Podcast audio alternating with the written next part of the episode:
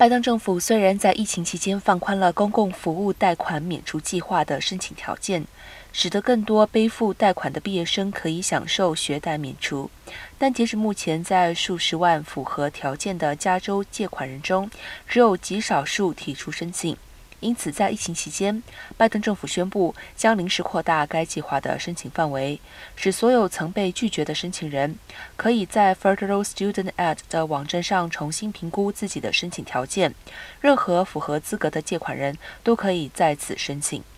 申请条件为受联邦、州、部落、地方政府或非营利组织的全职工作人员借款人。